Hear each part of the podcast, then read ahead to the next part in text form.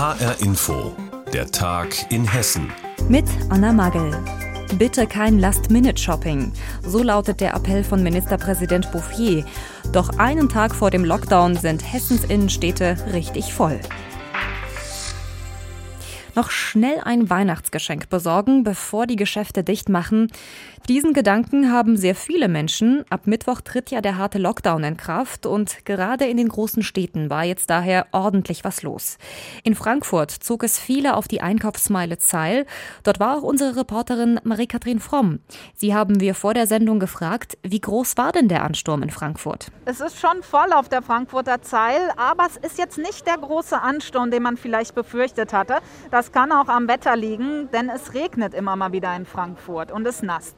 Aber trotzdem sind viele Leute unterwegs und vor allem vor den Kleidergeschäften bilden sich teilweise sehr lange Schlangen. Der krasseste Fall ist hier C&A. Da geht die Schlange vom Eingang seitlich am Gebäude vorbei, meterlang. Ältere Menschen stehen hier an, viele Familien mit Kinderwagen. Also da ist das Bedürfnis wohl noch mal groß, Kleider zu shoppen. Und natürlich sind hier auch viele Leute unterwegs, die noch die letzten Weihnachtsgeschenke brauchen, auch wenn einigen doch ein bisschen mulmig dabei zumute ist, so viel wie hier los ist. Ja, man muss schon aufpassen.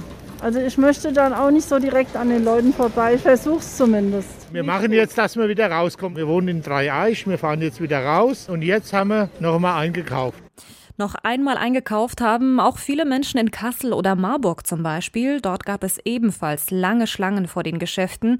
Für den gibt es auch während des harten Lockdowns noch die Möglichkeit, was zu besorgen. Und damit meine ich nicht das übliche Online-Shopping, sondern wirklich den klassischen Einzelhandel. In Marburg haben sich einige Geschäfte etwas einfallen lassen, damit das Weihnachtsgeschäft nicht komplett ins Wasser fällt. Wie das funktionieren soll, berichtet Anna Spieß. Wer den letzten Tag vor dem Lockdown in Hessens Innenstädten verbringt, staunt mitunter nicht schlecht. Auf jeden Fall viel voller als in den letzten Tagen. Ja, ich glaube, die Leute wollen noch mal auf den letzten Drücker, wenn sie jetzt gerade zum Müller gehen, sind in die ganze Schlange, wollen noch einiges kaufen. Ja, ich habe gestaunt, dass da so viele Leute jetzt stehen, gell? Dabei kann man auch in den nächsten Tagen noch Weihnachtsgeschenke kaufen. Denn die Händlerinnen und Händler wissen sich zu helfen, mussten spontan nach Alternativen suchen. Viele haben einen eigenen Online-Shop. So kann man zum Beispiel ein Buch in seiner Lieblingsbuchhandlung vor Ort bestellen und bekommt es einfach nach Hause geliefert. Ähnlich handhabt es der kleine Papeterie- und Bastelladen in der Marburger Oberstadt, erzählt Inhaberin Sophie. Ihr bekommt bei uns schöne Schreibgeräte, Notizbücher, Karten und Kreativmaterial, zum Beispiel für Handlettering. Wir bieten einen Lieferdienst für Marburg an. Ihr bestellt einfach online und wir bringen es euch nach Hause. Marburgerinnen und Marburger sparen also die Versandkosten. Alle anderen können natürlich trotzdem im Onlineshop bestellen. Das Team wird auch zwischen den Jahren jeden Tag Pakete packen und versenden. Wer jetzt für Weihnachten noch ein Geschenk für die Kinder braucht, bekommt das im Spielwarenladen von Florian Sulze aus Marburg. Bis wir wieder öffnen, werden wir den Weihnachtsmann und das Christkind aber weiterhin mit vollen Kräften unterstützen. Über Telefon, WhatsApp oder unseren Online-Shop führen wir euch weiterhin durch die Welt der Spielwaren. Teilweise liefern die Mitarbeitenden die Pakete selbst aus, damit sie weiterhin beschäftigt werden können. Online bestellen ist also nicht gleich online bestellen. Aber nicht jedes Geschäft kann sein komplettes Sortiment im Internet abbilden. Deshalb empfiehlt Gabi Schneider, Inhaberin einer Boutique, Gutscheine. Bis zum 24.12. liefern wir unsere Geschenkgutscheine kostenlos zu euch nach Hause. Wir liefern bis 15 Kilometer Umkreis. Das Ganze wird dann noch schön verpackt mit einer Dose Sekt, also sieht bestimmt toll aus unterm Weihnachtsbaum. Und wir freuen uns natürlich über jeden, der uns in dieser schwierigen Zeit unterstützt. Und alle anderen Geschäfte, Supermärkte, Drogerien und Apotheken bleiben auch im harten Lockdown geöffnet. Während des harten Lockdowns wollen Einzelhändler in Marburg ihre Produkte selbst an die Kunden ausliefern. Infos dazu hatte Anna Spieß. Jetzt, wo die Geschäfte dicht machen müssen, werden sicherlich auch viele in den Online-Shops zuschlagen, aber jetzt noch Geschenke im Netz bestellen, damit alles noch zu Weihnachten unter dem Baum liegt, Tja, da wird die Zeit knapp, denn gerade jetzt in Corona-Zeiten werden besonders viele Päckchen verschickt. Damit rechnet jedenfalls der Bundesverband Paket- und Expresslogistik. Allein im November und Dezember gebe es 355 Millionen Sendungen an private Empfänger. Wie kriegt man da sein Päckchen zu Weihnachten noch ans Ziel? Jutta Nieswand hat ein paar Tipps.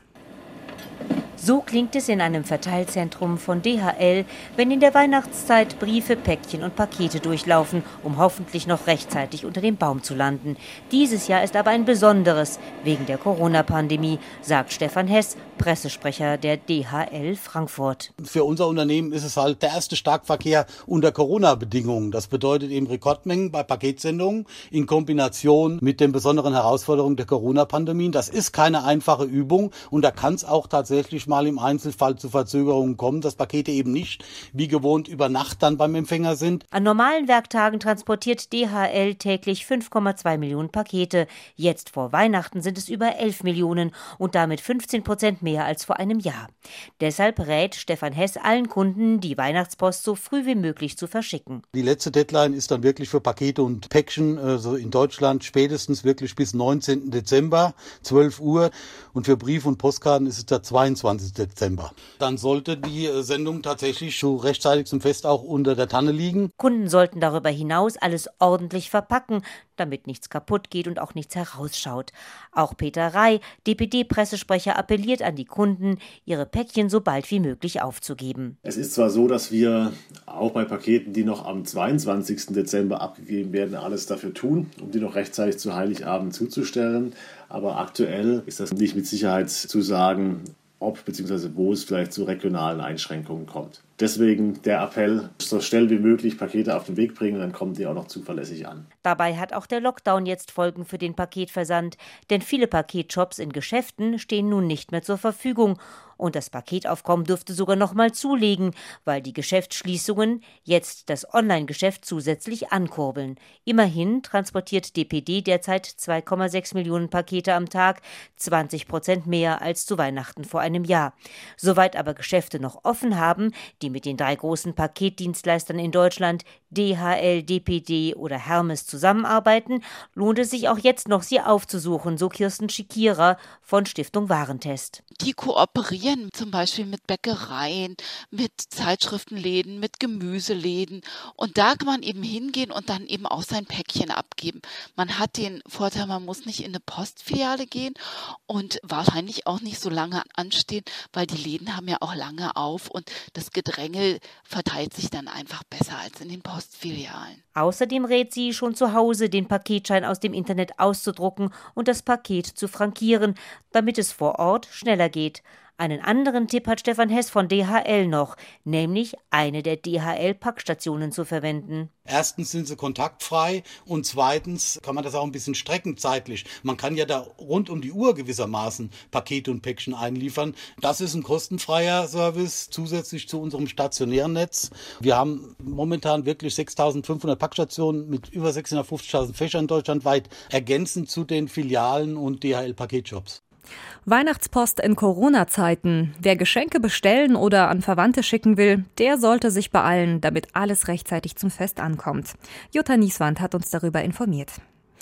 Die Corona-Zahlen steigen weiter an und auch wenn jetzt der harte Lockdown kommt, jeder muss sich schützen mit Abstand, mit Masken. Risikogruppen wird geraten, sogenannte FFP2-Masken zu tragen. Und die gibt es ab jetzt auch kostenlos. Zumindest für Menschen ab 60 Jahre und Menschen mit entsprechenden Vorerkrankungen. Die können sich jeweils drei Masken in einer Apotheke gratis abholen. Doch für viele Apotheker ist diese Aktion eine Herausforderung. Warum? Das berichtet unsere Mittelhessen-Reporterin Alina Schaller. Es ist 8.15 Uhr. Auf dem Berliner Platz in Lauterbach warten die Leute geduldig darauf, dass die Apotheke aufmacht. Die Hochhausapotheke ist eine von drei Apotheken in der Stadt, die ab heute kostenlos FFP2-Masken ausgibt. Und dafür stehen die Leute an. Für die Leiterin der Hochhausapotheke in Lauterbach, Christiane Pflug, war das erstmal ein Schock. Es ist natürlich schwierig für uns, diese ganze Logistik zu stemmen, aber andererseits, wer soll es sonst machen, wenn nicht wir? Die Krankenkassen haben schon gesagt, sie kriegen es nicht so schnell hin und wir vor Ort sind flexibel und überall vertreten und natürlich auch gern für unsere Kunden da. Mittlerweile hat sich die Schlange gelichtet. Immer wieder kommen einzelne Leute, die sich die Masken abholen, aber ganz gut verteilt. Einer von ihnen ist der Lauterbacher Werner Schmidt. Die ist für mich und für meine Frau. Beide über 60 und gehören ja von zur Risikogruppe und wollen das nutzen, halt das Angebot. Ist eigentlich ganz toll. Kann man wirklich froh sein, dass man hier in Hessen oder in Deutschland lebt, dass man so gut versorgt ist eigentlich. Also ich bin da ziemlich begeistert von. Für die Apotheken ist es eine Herausforderung. Schnell mussten genug Masken geordert werden. Für die Hochhausapotheke hat das ganz gut geklappt, erklärt die Leiterin Christiane Pflug. Heute wird es auf keinen Fall zur Neige gehen. Wir haben grob gerechnet, 30 Prozent Risiko.